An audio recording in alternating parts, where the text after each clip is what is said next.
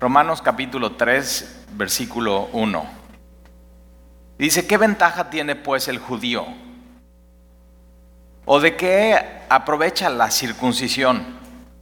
Ahora, si, te acuerdas, eh, Romanos capítulo 2 está hablando de que va a haber un día, el día de la ira, es el día del juicio de Dios. Y, y, vimos en Romanos capítulo 1, si has seguido el estudio, Romanos capítulo 1 habla de este hombre y si te acuerdas, todo completamente depravado. Y de hecho lo que hicimos en Romanos capítulo 2 es que tú y yo invitamos a ese hombre, lo pusimos aquí y, dijimos, vamos a agarrar tres cosas de la lista de Romanos capítulo 1 y vamos a decir que este es, este es un hombre que es completamente perverso, secuestra a una niña chiquita, inocente, que podría ser tu hija, y no solamente hace eso con ella, sino la viola le toma fotos y la asesina. Y tú y yo dijimos, e-, ese hombre, ese hombre merece la muerte. Ese hombre merece el juicio. No, no solamente ante los juzgados de nuestro país, sino, o sea, Dios tendría que hacer algo y al final juzgarlo. O sea, él, ese hombre merece la muerte física y la muerte espiritual. Y nos pusimos de acuerdo todos y dijimos sí, pero entonces Romanos capítulo 1 habla de ese hombre depravado y Romanos capítulo 2 de pronto habla de personas que dirían, ah, bueno, es que yo no soy como ese. O sea, yo no soy, Señor, gracias porque yo no soy como ese hombre de Romanos capítulo 1, pero lo que estás haciendo con eso es, ya estás juzgando al hombre de Romanos capítulo 1 y tú que juzgas de pronto haces lo mismo, no los mismos pecados, pero tú sí pecas contra Dios. Y entonces de pronto todos nos subimos al mismo barco. Entonces tienes el hombre de capítulo 1 subiéndose ese barco, el hombre de capítulo 2, muy, o sea, el nombre, Romanos capítulo 1 totalmente inmoral, injusto, el hombre de Romanos capítulo 2, un hombre que podría decir, es que yo no soy como ellos y soy un hombre moral, pero de pronto aunque eres moral, tú que puedes juzgar a los demás y apuntar con su dedo, al final no cumples ni siquiera tu moralidad y tus propias normas, ¿no? O sea, de pronto ya tropiezas con eso y de pronto te subes al mismo barco, eh, o sea, va a haber un día del juicio y la única escapatoria para estas dos personas es recibir a Jesús como Señor y Salvador. Pero lo que hace Romanos 2 es decir, va a haber un juicio, va a haber un juicio.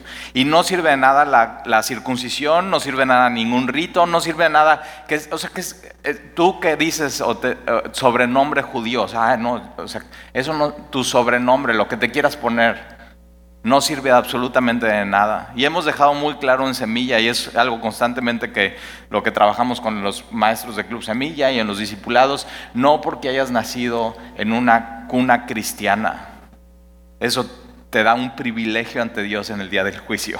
O sea, eso no hay ninguna ventaja, porque Romanos capítulo 2, versículo dice, no hay, no hay acepción de personas, o sea, todos seremos juzgados con la misma medida. No, y la medida no es comparándote con otros, el juicio es de arriba hacia abajo, o sea, el, el modelo es Dios. Y de pronto ninguno de nosotros alcanzamos. Y entonces en el versículo 1 de Romanos capítulo 3, acuérdate, Pablo está hablando con alguien que se opone, que está argumentando, que está diciendo. O sea, conoce a alguien así que nada más le empieza a hablar de Dios y tiene sus, argumentos y se opone y nada más está diciendo. Y de pronto, si te das cuenta, muchos somos nosotros y nuestra carne se quiere oponer y argumentar. Y, entonces esta persona dice, ¿qué ventaja tiene pues ser, el ser judío?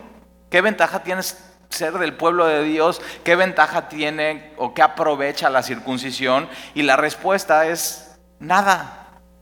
O sea, ante el juicio, absolutamente nada. Porque no hay ni uno justo, no hay quien haga bien, no hay quien busque a Dios. Y mira, vamos por favor a Mateo capítulo 7, que es justo, eh, o sea, lo de la semana de oración es esto. Mateo capítulo 7. Posiblemente has leído muchísimas veces este pasaje, pero no te has fijado en esto o no lo has tomado de manera personal. Pero Mateo capítulo 7, versículo 7. ¿Alguna vez en una plática con alguien que se cree muy bueno y muy justo y muy moral y muy ético y muy idealista, le has insinuado que, realmente no es bueno? O sea, que es, o sea que, es, que es malo o que algo que ha hecho es malo. Y de pronto eso puede prender a alguien o sea, o sea, y hacerlo enojar muy rápido. Y de pronto ya aquel que es muy malo se enoja muy rápido, hace una rabieta y es iracundo y explota. Y dices, ah, ¿no que no? Ahí está Mateo. Y normalmente es ese, tipo de persona que, eh, o sea, tiene su botón, o sea, sabes, tú, tú, nada más apachúrrale aquí y ya. O sea, nada más aquí y se cree muy justo. Pero mira, Mateo capítulo 7, versículo 7, Jesús está en el Sermón del Monte y nuestra semana de oración se basa en este, en este, pasaje. Y Jesús dice, pedid. Fíjate lo que Jesús está diciendo. Jesús te está invitando y te está diciendo, pide. Eso, eso es oración. O sea, ¿y cuántas veces no le hacemos caso a Jesús y no pedimos? Y no, le, y no oramos. Y Él nos está invitando esta semana a eso. Pide. O sea, no, es, no te está poniendo así de que, bueno, o sea, nunca te ha pasado que es el cumpleaños de tu hijo o ya viene Navidad, ¿no? Y viene en el tema de los... Qué desgastante el tema de los regalos. Y si tienes familia y vas a Navidad con ellos, así de que, ok, ¿a quién le damos y a quién no le damos? ¿Y de cuánto? Y que uno, bueno, mejor, o sea, mejor vamos a hacer un intercambio, ¿sí? Pero ¿de cuánto? No, pues de 200. Ah, no, como 200 es muy marro, de 500. Y no, no como 500 es muchísimo, 50. O sea, este, yo un día fui una Navidad, es más, creo que fue la Navidad pasada, deciden intercambio de regalos. Y yo, bueno, pues por lo menos nada más, nosotros somos cinco, es un, digo, hubiera tenido nada más un hijo y nada más tres regalos, o sea, cinco. Y entonces tienes que darle a cinco personas y cinco personas te dan a ti y ya Sandy se encarga de todos los regalos. Y de pronto estamos así en los regalos, en los regalos, la familia de Sandy es un familión y de pronto no, regalo para ti, regalo para ti, y ya, y de pronto ya se terminan los regalos y ¿qué crees? No me toca a mí. o sea, y entonces yo pues, no dije nada, dije, no, seguro, o sea, se les pasó, se les olvidó, seguro debe haber un sobre ahí en el arbolito con dinero o algo, o sea, seguro. ¿Y qué crees? O sea, vamos saliendo así de Navidad, le digo, oye, no, ¿qué tal los regalos? No, muy bien, ojalá que les hayan gustado nuestros regalos. Le digo, oye, a mí no me tocó. pero es todo un... Pero fíjate, Jesús dice, pide, pide. O sea, yo cada vez que me toco con Jesús diciendo esto, digo, ¿qué, burro? ¿Por qué no? O sea, ¿por qué no lo hago? ¿Por qué no lo hago tan seguido? ¿Por qué no tomo su invitación? Pide y se os dará. Fíjate qué increíble. A veces no tenemos porque no pedimos. Buscad. y esa es la invitación esta semana. Vamos a buscar juntos a Dios. Vamos a buscar, vamos a pedir, vamos a buscar, vamos a pedir, vamos a buscar, vamos a pedir. Y si buscamos, vamos a encontrar. Busca y hallaréis. Y por eso traemos nuestras Biblias, porque posiblemente Dios nos quiera decir algo en medio de esta semana de oración. Una de las cosas que yo animo a mi equipo de liderazgo en la iglesia es, tú tienes que tener y Dios te tiene que dar un texto para el próximo año, que sea tu texto del, del 2020. Y que ese, cuando vengan las dificultades y vengan los problemas, digas, Dios me dijo eso empezar el año. Te animo que lo hagas. Por eso traes tu Biblia, traes una libreta y de pronto simplemente estás orando y Dios te recuerda un texto y dices, este es, este es mi texto, de aquí me aferro durante todo el año. Buscad, llamad. Esto es una puerta. Entonces toca la puerta, toca la puerta, toca la puerta. Llamad y se os abrirá. Porque todo aquel que pide recibe, y el que busca haya, y el que llama se le abrirá.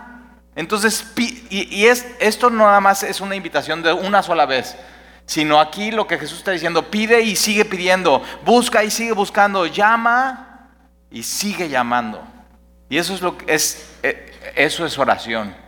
Es, es activo, es, es constante. Y, y mira lo que dice Jesús, versículo 9. ¿Qué hombre hay de vosotros que si su hijo le pide pan le dará una piedra? Y creo que podemos hacer esa encuesta ahorita y decir, a ver, ¿qué? Si tú eres papá y tu hijo te pide un pan y está hambriento, ¿alguien de aquí le ha dado a su hijo una piedra? Y yo soy un poco bromista. No, no, o sea, pero en serio. O sea, en serio. Y la respuesta es no. O sea, cuando nuestros hijos tienen hambre, les damos de comer. Y, Jesús pone ese ejemplo así tan sencillo. Versículo 10. O si le pide un pescado, le dará una serpiente. Y a veces pensamos así como, bueno, yo no le pido a Dios, no vaya a ser que me dé algo que no. O sea, mejor de lejos. Pero eso, es- eh, o sea, eso era lo que creían las religiones paganas. O sea, mejor los dioses griegos lo más lejos posible porque no se vayan a enojar y no nos vayan a dar algo que no queremos. Pero Dios no es así, Dios no es un tirano. Y, mira, versículo 11. Je- Jesús dice algo que te tienen que dejar helado porque dice, pues sí, vosotros, siendo malos, subraya eso. O sea, dices, ves el sermón del monte y dices, oye, qué lindo, o sea, qué hermoso Jesús. Pero de pronto Jesús, a los papás que están congregados, le dice, tú como papá, fíjate qué duro es esto, tú como papá eres, eres malo. Ahora, ¿por qué no nos ofende esto? Jesús te está diciendo, tú eres malo, tú eres malo. Y yo creo que no nos ofende esto porque, ¿por quién nos lo está diciendo? Nos lo está diciendo aquel que es perfecto, aquel que es bueno, aquel que es digno. Y de pronto cuando la medida es Él, todos los que estamos aquí podemos decir, sí, sí, pues sí, sí, es cierto. Pero eso le está diciendo Jesús a, a su a los judíos. Ustedes, ustedes son malos. Pues si vosotros siendo malos. Y no solamente al pueblo judío, sino a sus discípulos y a los apóstoles. Ustedes son malos. Si ustedes que son malos saben dar buenas dádivas a vuestros hijos, ¿cuánto más, más vuestro Padre que está en los cielos dará buenas cosas a los que les pidan? Así que todas las cosas que queráis que los hombres hagan con vosotros, así también haced vosotros con ellos, porque esto es, esto es la ley y los profetas. Ahora vamos a regresar a Romanos capítulo 3. Pero fíjate, cuando alguien entonces te dice, no, no, o sea, eres malo, no eres, no eres bueno, eres malo, cuando alguien más te dice y tú estás parado frente a él, te puedes indignar, pero cuando te lo dice Jesús, dices, no, pues sí, sí es cierto. ¿Por qué? Porque hemos entendido quién es Jesús, Jesús es Dios. Jesús es perfecto. Y la medida del juicio entonces no es aquí, sino es del cielo para abajo. Él está midiendo así, del cielo para abajo. Y entonces, ¿qué ventaja tiene pues el judío? ¿Qué- o ¿De qué aprovecha la circuncisión? En el día del juicio absolutamente nada, porque todos somos malos. El depravado de Romanos 1, pero también el moralista de Romanos 2, no aprovecha de nada. Nadie escapará, nadie escapará del juicio. Bueno, en el Evangelio se revela el justo juicio de Dios, pero también se revela la justicia de Dios, más el justo por la fe vivirá. Entonces la única manera de escapar es, es Jesús. Es la única, para el de Romanos 1, para el de Romanos 2, pero vas a ver que Pablo deja al final el nombre de Romanos 3. Y tal y ese no lo había visto. ¿Ok? Vas a- y para mí yo creo que ese es el peor. Y, posiblemente, si tú no te identificaste con Romanos 1, y no, dices, bueno, no, no, no, yo no soy como Roma, posiblemente caigas en Romanos 3, pero al final todos vamos a estar en la misma barca. Y entonces, ¿qué aprovecha la circuncisión? Versículo, para el juicio nada, pero versículo 2, mucho, en todas maneras. Primero, y entonces va a decir por qué sí aprovecha el judío y la circuncisión. Dice primero, ahora, si quieres escribir capítulo 9 de Romanos, del versículo 4 al 5, dice que el ser judío aprovecha mucho. ¿Por qué? Porque son la adopción, son la gloria, son el pacto, son la promulgación de la ley, son el culto, son las promesas, son los patriarcas de los cuales según la carne viene Cristo. Entonces Dios usa a su pueblo para cumplir su fidelidad y su promesa de el Mesías venir a esta tierra a salvar a la humanidad. Entonces aprovecha de mucho, ellos son el pueblo de Dios. Por eso dice primero, pero dice, bueno, para ver un primero tiene que haber una lista, un segundo, un tercero, un cuarto. Y Romanos capítulo 9, que ya llegaremos ahí, nos va, a ver toda esa lista de las más cosas que aprovecha el ser judío o ser de la circuncisión. Pero aquí dice primero, ciertamente que les ha sido confiada la palabra de Dios.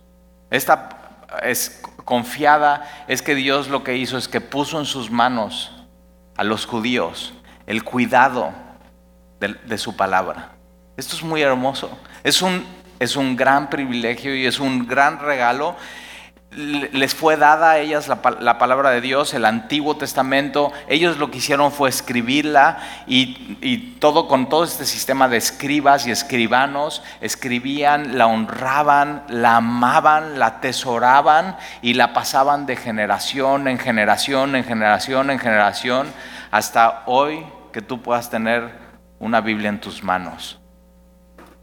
Ahora, que ellos hayan tenido la palabra de Dios, eso no les hace diferentes, sino del, día del juicio, sino les hace mucho más responsables.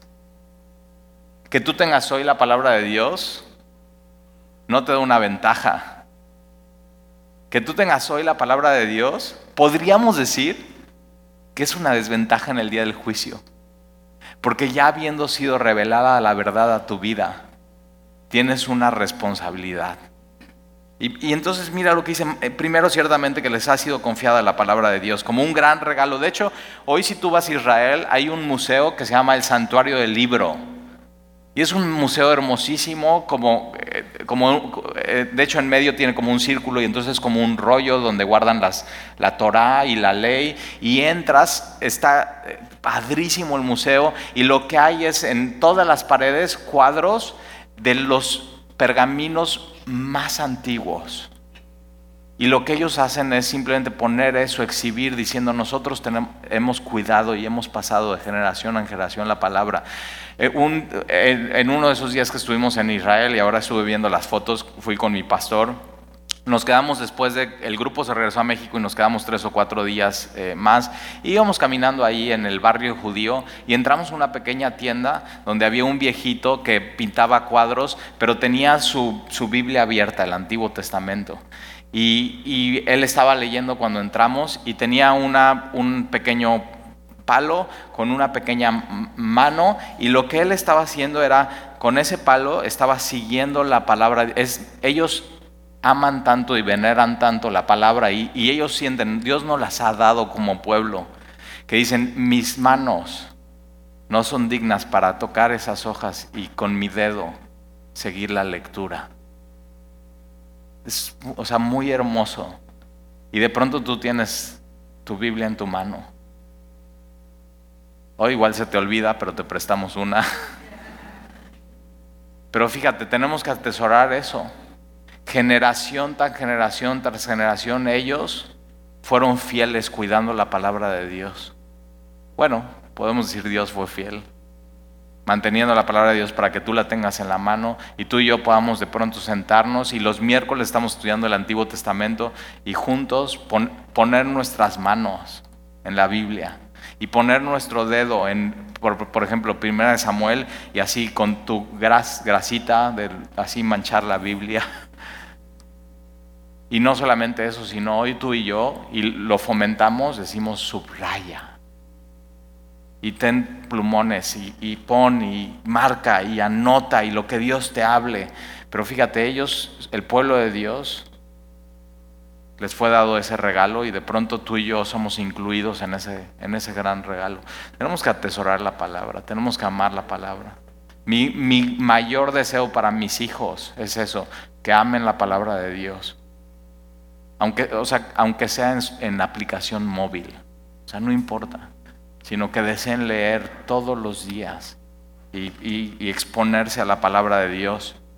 Versículo 3, hablando de la palabra de Dios, hablando del pueblo de Dios, hablando de los judíos.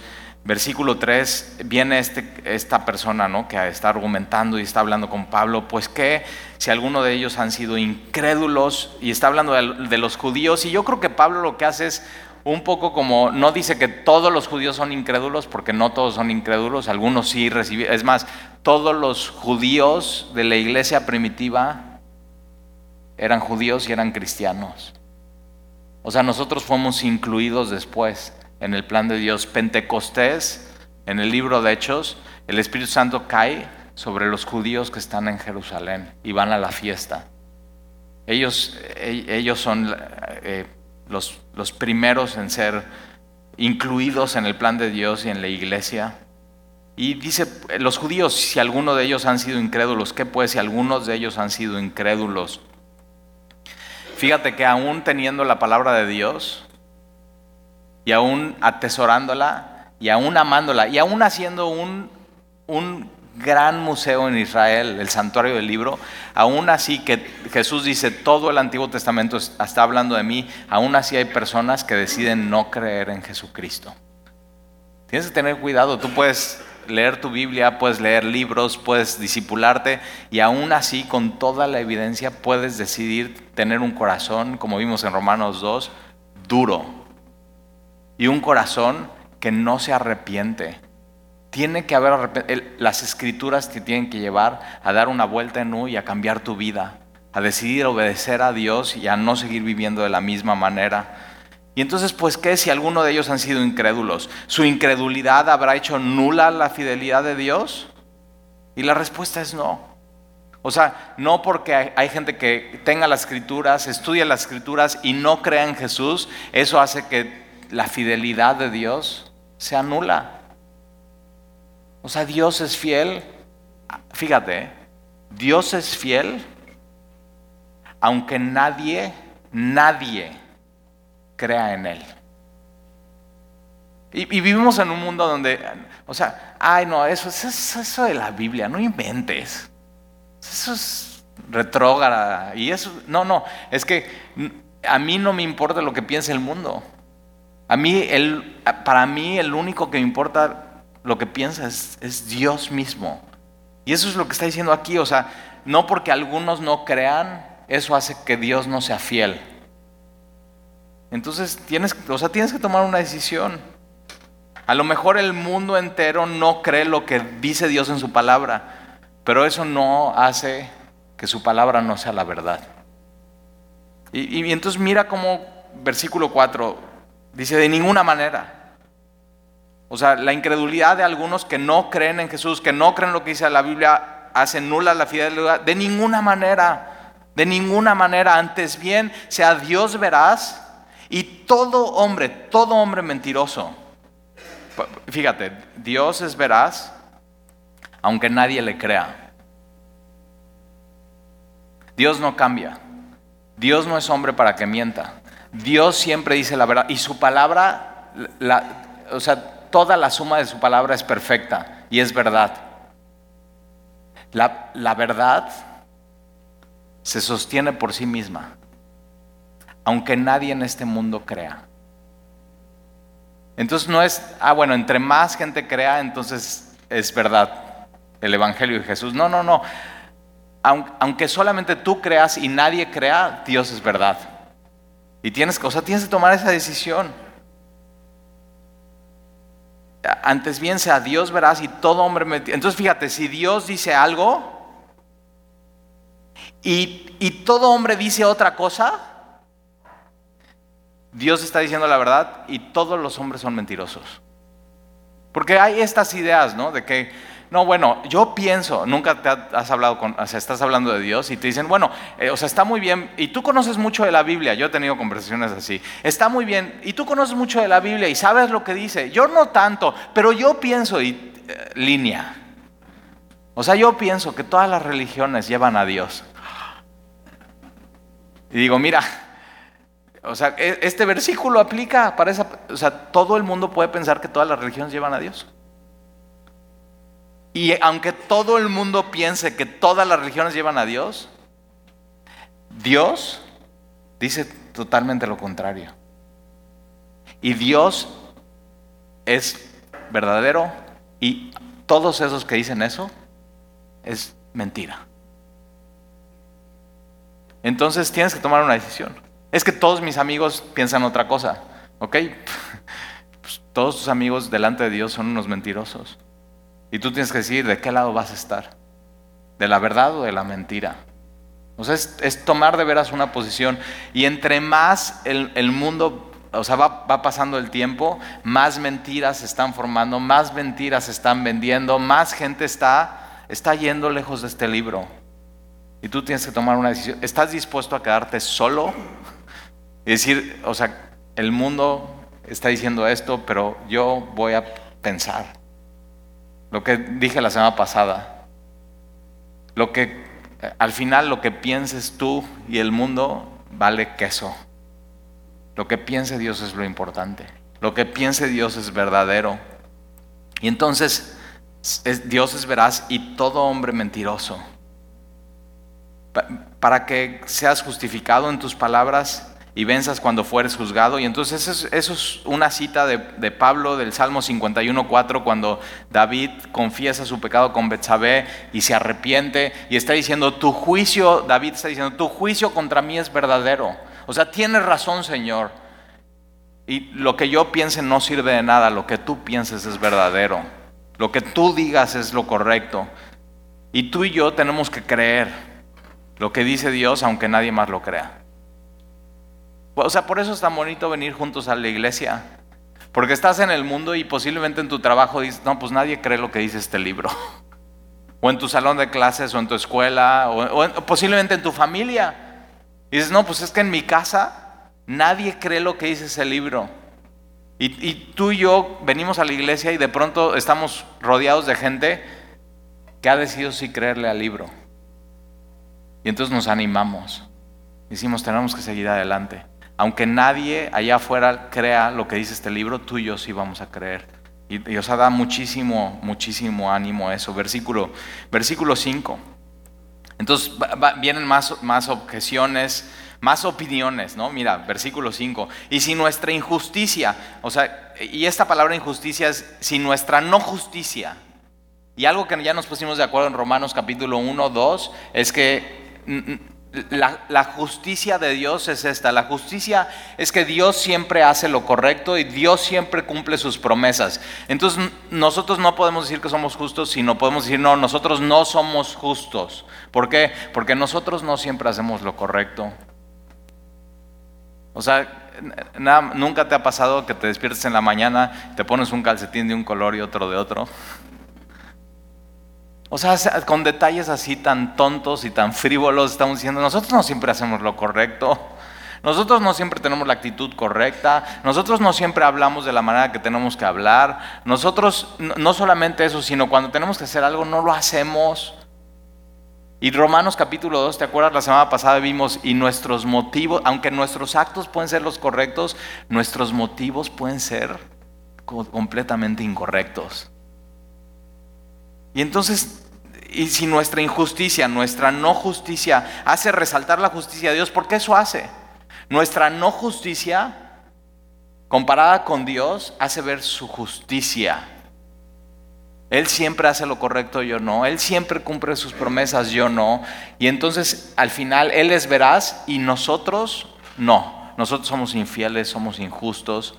Es como cuando, y eso es muy importante en el Evangelio, porque has, has visto cuando eh, quieren vender una, o sea, joyas, y vas y entonces vas a Andamar y pasas por estas joyerías súper fresas que hay dos policías adelante y las joyas y dices, no, pues aquí no, ni entro.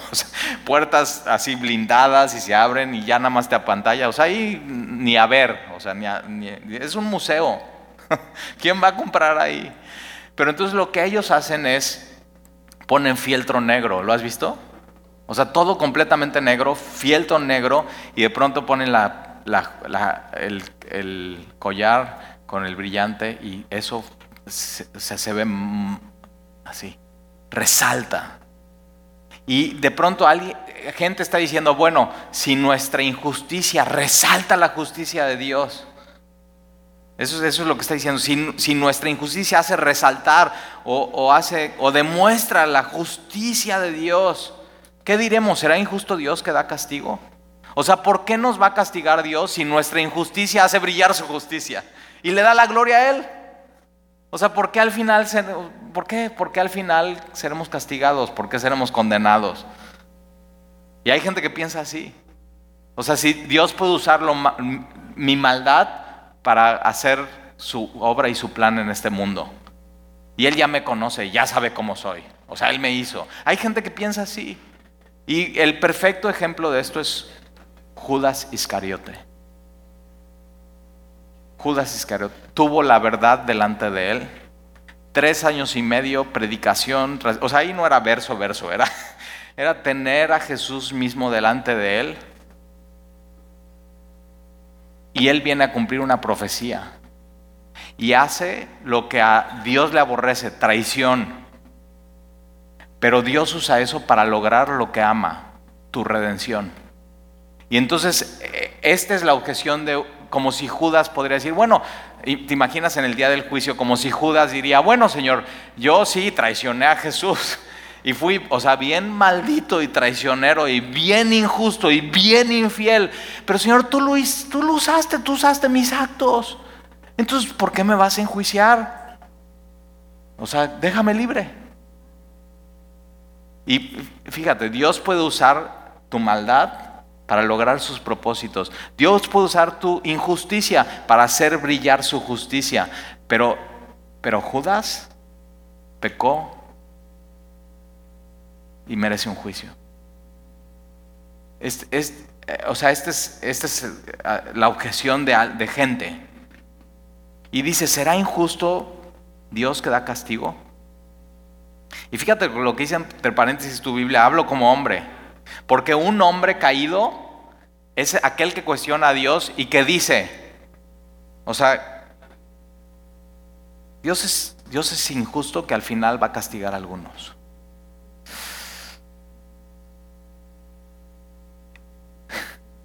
Dios es injusto. Porque va a haber un día de juicio. Hay gente que piensa así. No, bueno, es que yo pienso que al final, no, al final pues, Dios va a perdonar a todos y no va a haber... Digo, ¿de veras? A ver, entonces, ¿por qué te duele tanto la impunidad de México? No, no, fíjate, la semana pasada me asaltaron y me quitaron todas mis cosas. ¿Y qué crees? Lograron agarrar a los ladrones. Pero entonces fuimos con el juez. ¿Y qué crees? Por algo así, por, por X, un documento. Lo soltaron. Y estoy lleno de impotencia. Entonces, ¿impunidad o no impunidad? ¿Te das cuenta? Es, es, un, es una doble moral. ¿Por qué te duele tanto la impunidad? ¿Por qué quieres justicia? ¿Será injusto Dios que da castigo? Mira lo que dice, en ninguna manera. En ninguna manera. Dios no es injusto, su juicio es perfecto. Su juicio es perfecto. Y tienes que saber esto. Tú y yo podemos descansar en esto. Su juicio es perfecto. Entonces cuando algo te sucede, puedes descansar en eso y puedes soltar y puedes perdonar y decir al final Dios va a hacer justicia. Es cuestión de tiempo. Y puedes soltar y puedes perdonar.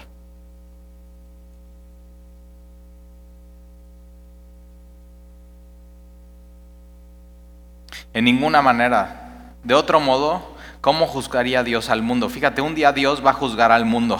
Eso es lo que dice la Biblia. o sea, me vale lo que piensen los demás. Eso es lo que dice la Biblia y Dios es justo. Y Jesús, por un lado, es, el Salvador del mundo, es Señor y Salvador de los que van a escapar ese día del juicio, pero el mismo Jesús va a ser el juez en el día del juicio. O sea, no me importa lo que diga el mundo. Eso es lo que dice la Biblia. Y Dios es veraz y todo hombre que diga lo contrario es mentiroso. Fíjate, si no hubiera juicio, la vida no tendría sentido. Piénsalo. Este, fin de semana que estuvimos en Cuernavaca, Sandy y yo, fuimos a cenar con nuestros amigos que a su hermano, o sea, su hermano fue secuestrado y ya les platicé un poco de eso y, y acaban de encontrar sus restos y, o sea, lo mataron y lo incineraron. tres horas platicando con ellos. La maldad, la injusticia, la impunidad. Y lo si no hubiera juicio final, yo al escuchar su historia detalle a detalle me volvería loco. Me volvería loco. Pero lo que hace sentido para no volverme loco al escuchar esas historias es un día va a haber un juicio. Lo que hace sentido al escuchar estas historias es la cruz del Calvario. Dios mandó a su Hijo unigénito a este mundo Y todo esto fue ahí cerca de Cuernavaca, en Huitzilac, y me platica, o sea, Talí, ni te imaginas el tipo de gente que hay ahí. Ni te imaginas. Y Dios mandó a su Hijo Jesucristo a una tierra, a un planeta lleno y atestado de gente como de Huitzilac, a morir en una cruz, a resolver el problema de ellos que piensan que no pasa nada y que pueden tomar a un hombre y, hacer lo que le hicieron, pero también a resolver el problema de ese hombre, de Josué, que él puso toda su esperanza en Jesús y hoy está delante de él. Él resuelve y de pronto hace sentido. Si no estamos pensando todo el tiempo en la cruz, y si no creemos lo que dice la Biblia, que un día va a haber un juicio, este mundo, que déjame decirte algo, cada vez se va a poner peor, ¿eh? O sea, si tú tienes esperanza, o sea, ¿te acuerdas esta canción de Michael Jackson, donde todos los niños están agarrados de las manos? ¿Y va a ser un mundo mejor? Pregunta, ¿desde ese tiempo, desde los 90, ha sido mejor? Es una ilusión cada vez va a ser peor. Y te vas a volver loco, te vas a volver loca si no crees lo que dice este libro. Eh, esto es lo que hace sentido a la vida.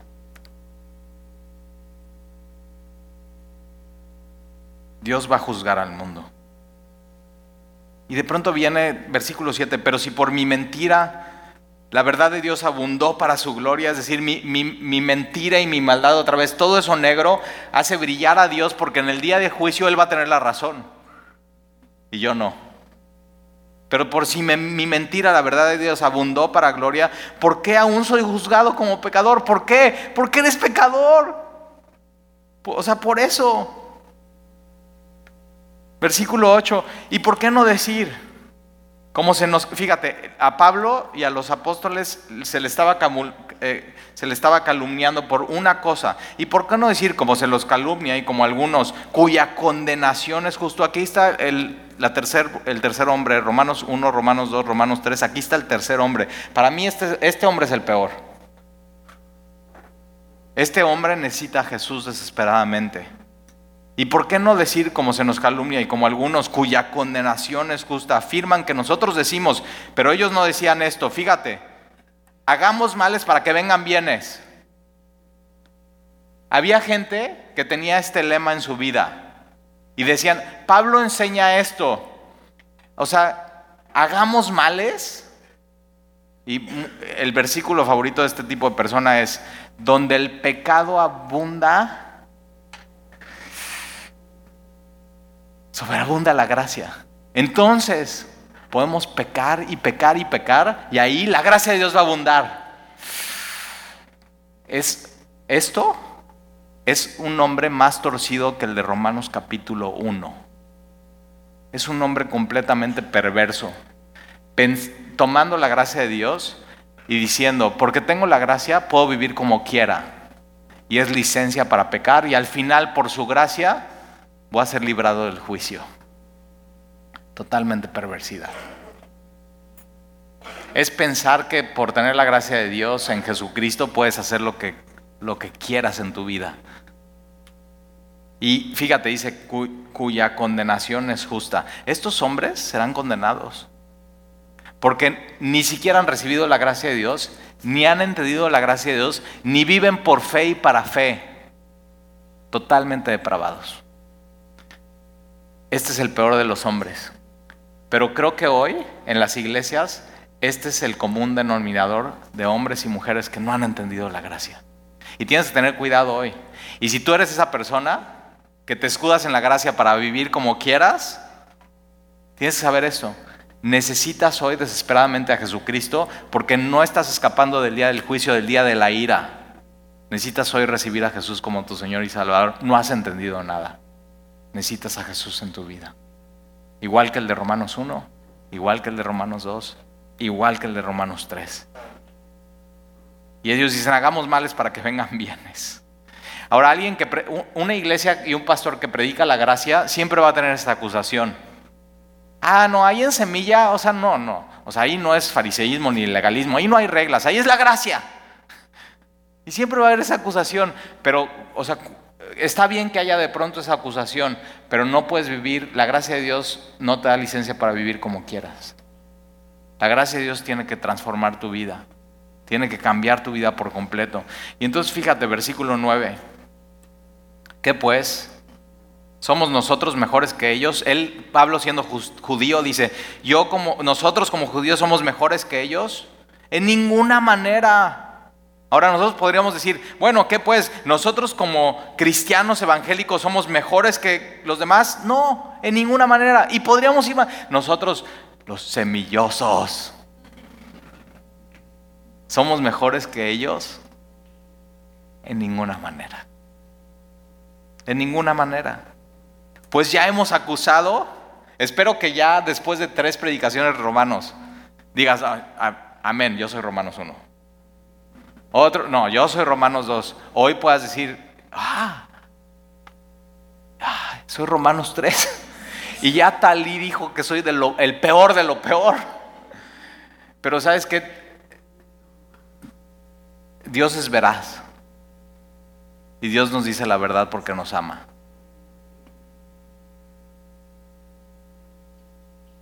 Pues ya hemos acusado a judíos y a gentiles. Que todos, todos, todos, todos están bajo pecado. Todos estamos en el mismo barco. Depradados en el mismo barco. Moralistas, pero hipócritas, porque no cumplen su propia ley en el mismo barco. Y aquellos que han tomado la gracia como licencia para pecar en el mismo barco. Todos necesitan desesperadamente a Jesús en el mismo barco. Como está escrito, no hay justo.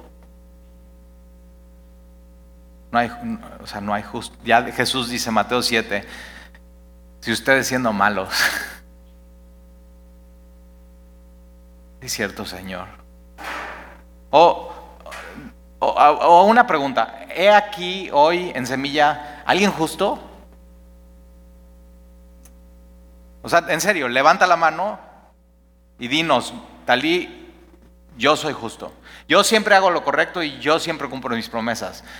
¿Hay alguien justo? Ya levantaron la... No, no es cierto. Todos así, ¿qué onda con este cuate? Sí.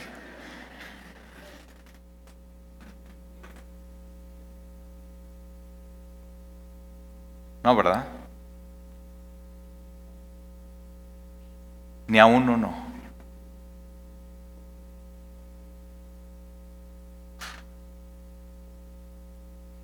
No hay quien entienda, no hay quien busque a Dios. Y dice, Talí, pero no, bueno, yo he ido a lugares donde sí están buscando a Dios. Es, ese Bueno, no, no, o sea, todas las religiones están buscando a Dios y tienen un Digo, no inventes. O sea, otra vez, eh, Dios, es, Dios es veraz y todos los hombres son mentirosos. No hay quien busque a Dios. Romanos 1 deja claro, quien quiere conocer a Dios lo puede encontrar, lo puede conocer, pero el problema de la humanidad es que no quieren tener nada que ver con Dios. Y fíjate, aquel que está buscando a, Dios es porque se perdió de Dios. O sea, ¿por qué tendrías que estar buscando a Dios? Es porque se perdió de Dios. Y entonces quedas, caes en el mismo juicio. Exactamente el mismo juicio. Todos se desviaron. Aún se hicieron inútiles. Esta palabra inútiles es sinvergüenzas, como los hijos de, de Eli, Ovni y Finés. No hay quien haga lo bueno, no hay ni siquiera uno. Y lo que viene es una radiografía del hombre. O sea, es como si aquí, es como si alguien diría, bueno, yo tal y, ok, pásale, te vamos a hacer un check-up. O sea, pero vamos a ver todo, ¿eh? O sea, todo. Y mira, fíjate la radiografía del hombre según Dios. Sepulcro abierto es su garganta, garganta. Con su lengua engañan, lengua. Entonces va de arriba para abajo, de la cabeza para abajo. Veneno de áspides hay debajo de sus labios, labios. Su boca está llena de maldición y de amargura. Y, y así el scan dice, no, mira, ya, vamos a pasar de largo el corazón. y los órganos y todo, y vamos hasta abajo. Sus pies se apresuran para derramar sangre. Quebranto y desventura hay en su camino y no conocieron camino de paz. Y después de hacer la radiografía, el diagnóstico es versículo 18. Es, esto es el diagnóstico de la humanidad según Dios. No hay temor de Dios. El problema de la humanidad es que no, hay, no temen a Dios. No hay temor de Dios delante de sus ojos. Somos completamente inútiles para salvarnos a nosotros mismos. Ahora vamos a terminar por favor en Apocalipsis, es el último libro de tu Biblia. Apocalipsis capítulo 5. Apocalipsis capítulo 5. El último libro de tu Biblia.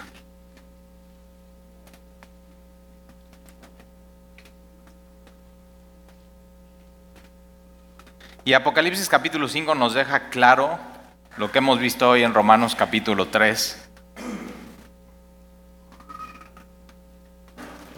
El apóstol Juan es llevado al cielo, una puerta abierta en el cielo, y está escuchando y viendo cosas que tú y yo un día vamos a escuchar y ver. Apocalipsis capítulo 5, versículo 1, y vi en la mano derecha del que estaba sentado en el trono un libro escrito por dentro y por fuera, sellado con siete sellos. Y vi un ángel fuerte que pregonaba a gran voz, ¿quién es digno de abrir el libro y desatar sus sellos? Imagínate que tú estás en medio del, así en el cielo, está el trono de Dios, el arco iris, el resplandor, el mar de cristal, y de pronto se pregona y dice, ¿quién es digno? ¿Quién es digno? ¿Quién es digno? ¿Quién es digno? Y, pasa como pasó aquí. ¿Hay aquí alguien justo? ¿Aquí alguien justo? ¿Alguien justo? ¿Alguien? ¿Alguien? Esto es en el cielo. Y mira versículo 3. Y ninguno, ninguno, ni en el cielo. O sea, no es, no, es de que de pronto así una mano se levanta atrás y dices, ah, es la Madre Teresa de Calcuta.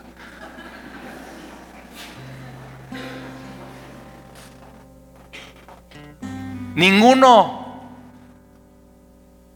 Juan mismo, apóstol amado de Jesús, él no puede decir yo, él no puede decir yo. Ninguno. Y ninguno ni en el cielo, ni en la tierra. Es como si Dios hace un, un, scan por toda la tierra y o sea, los ojos de Dios contemplan toda la tierra. Y Dios dice, ninguno. Oye, pero el premio Nobel de la paz, no. Ninguno. El Papa Francisco, ninguno ni en la tierra, ni en el cielo, ni los que han canonizado, ninguno.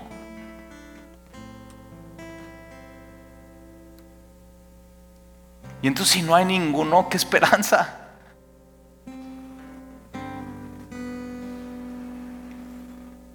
Nadie podría abrir el libro, ni siquiera aún mirarlo, o sea, las, las miradas caen, o sea, no, no, no puedo ni ver eso. Versículo 4, y lloraba yo mucho, Juan, o sea, ¿qué esperanza hay? ¿Qué esperanza hay en este mundo? O sea, es para volvernos locos. Ninguno, ninguno, ninguno.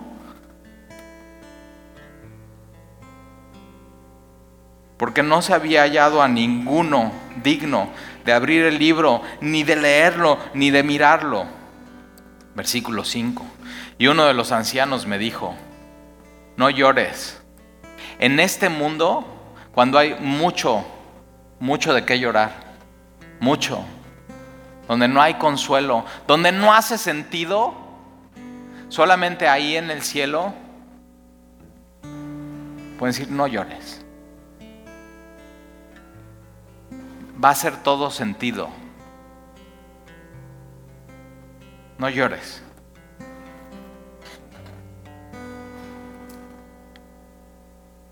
He aquí, mira, la única esperanza. He aquí que el león de la tribu de Judá, la raíz de David, ha vencido para abrir el libro y desatar sus siete sellos. Y miré y vi que en medio del trono y de los cuatro, seres vivientes y en medio de los ancianos estaba en pie. El único que se puede poner de pie, el único que es digno, el único que es fiel, el único que es justo, un cordero como inmolado, pero vivo. Es, es, aquel que decía Juan el Bautista, he aquí el Cordero de Dios que quita el pecado de la humanidad. Él, es el único. Él es el Señor, Él es Jesús, el Cristo, el Mesías, el anunciado, el único en que, o sea, en Él hace todo sentido. El Salvador del mundo, el único que justifica, el único que redime, el que es nuestra propiciación. Él es el único. Entonces, si tú estás aquí hoy y eres Romanos 1, Romanos 2, Romanos 3, tú lo que necesitas es a Jesús. Desesperadamente necesitamos a Jesús.